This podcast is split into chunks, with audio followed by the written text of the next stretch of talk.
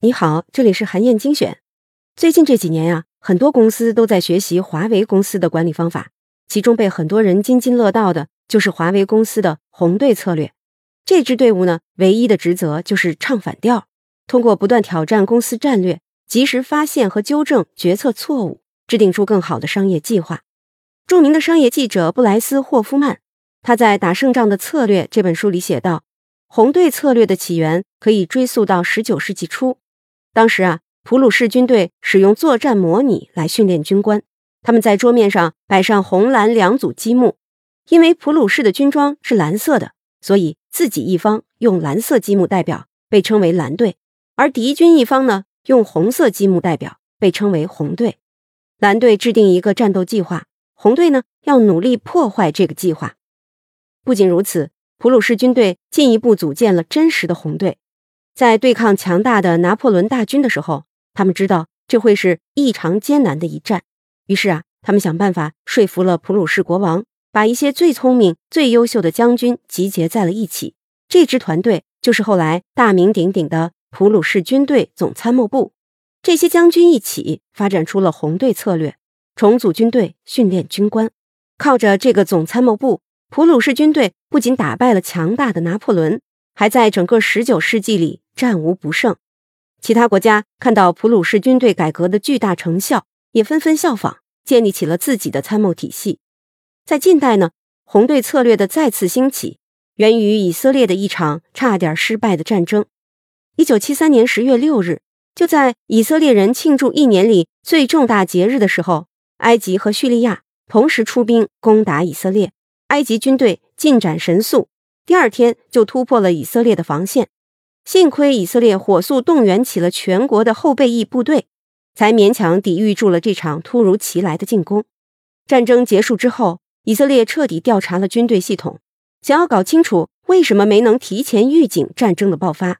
结果让人大吃一惊，原来军方早就得知埃及和叙利亚在以色列的边境上部署了数千辆坦克，而且这两个国家还通过电视公开报道了这些消息。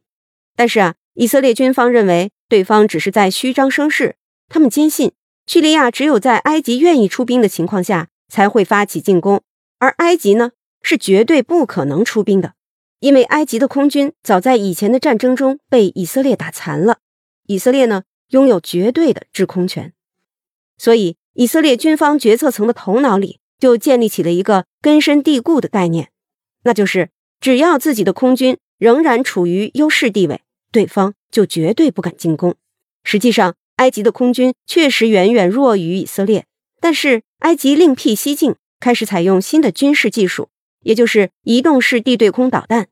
他们部署的数量足够撑起一张空中防御网，这就抵消了以色列的空中优势。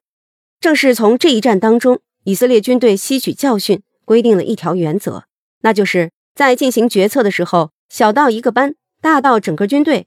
都必须有人提出反对意见。后来，他们把这种逆向思维制度化，形成了红队策略。红队策略不仅在军队当中得到了广泛和有效的使用，而且呢，迅速在政府和企业当中流行起来。乔布斯为苹果公司制定战略方向，就是一个典型的案例。一九九七年的时候，乔布斯回到苹果公司担任 CEO。当时他面对的局面是，公司有各种五花八门的产品和版本。光是苹果电脑 Mac 就有十几个版本，每个版本呢又有不同的型号。乔布斯花了几个星期听取研发团队的报告，了解每款产品针对的是什么样的顾客群体，能够满足顾客的哪些需求。他开始用红队策略质疑苹果公司产品战略的前提假设，那就是消费者的需求真的有那么复杂吗？真的需要提供那么多种选择吗？正是这个逆向思考。让乔布斯带领团队把纷繁的产品简化成了四款：商用台式机、商用笔记本电脑、个人台式机和个人笔记本电脑。苹果公司只要聚焦在这四款产品上，把它们做到极致就好了。就是这样，乔布斯确定了苹果公司未来的战略方向，带领苹果公司重新回到了正确的轨道上。如今呢，企业界越来越重视红队策略，其中最典型的就是华为公司。《打胜仗的策略》这本书的序言撰写者田涛老师是华为公司的管理顾问，他就指出，正是因为坚持了红队策略当中的自我批判精神，华为公司才赢得了持续的成功。好，以上啊就是我为你分享的内容。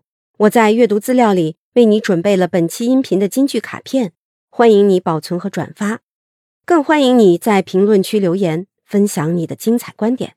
韩燕精选，明天见。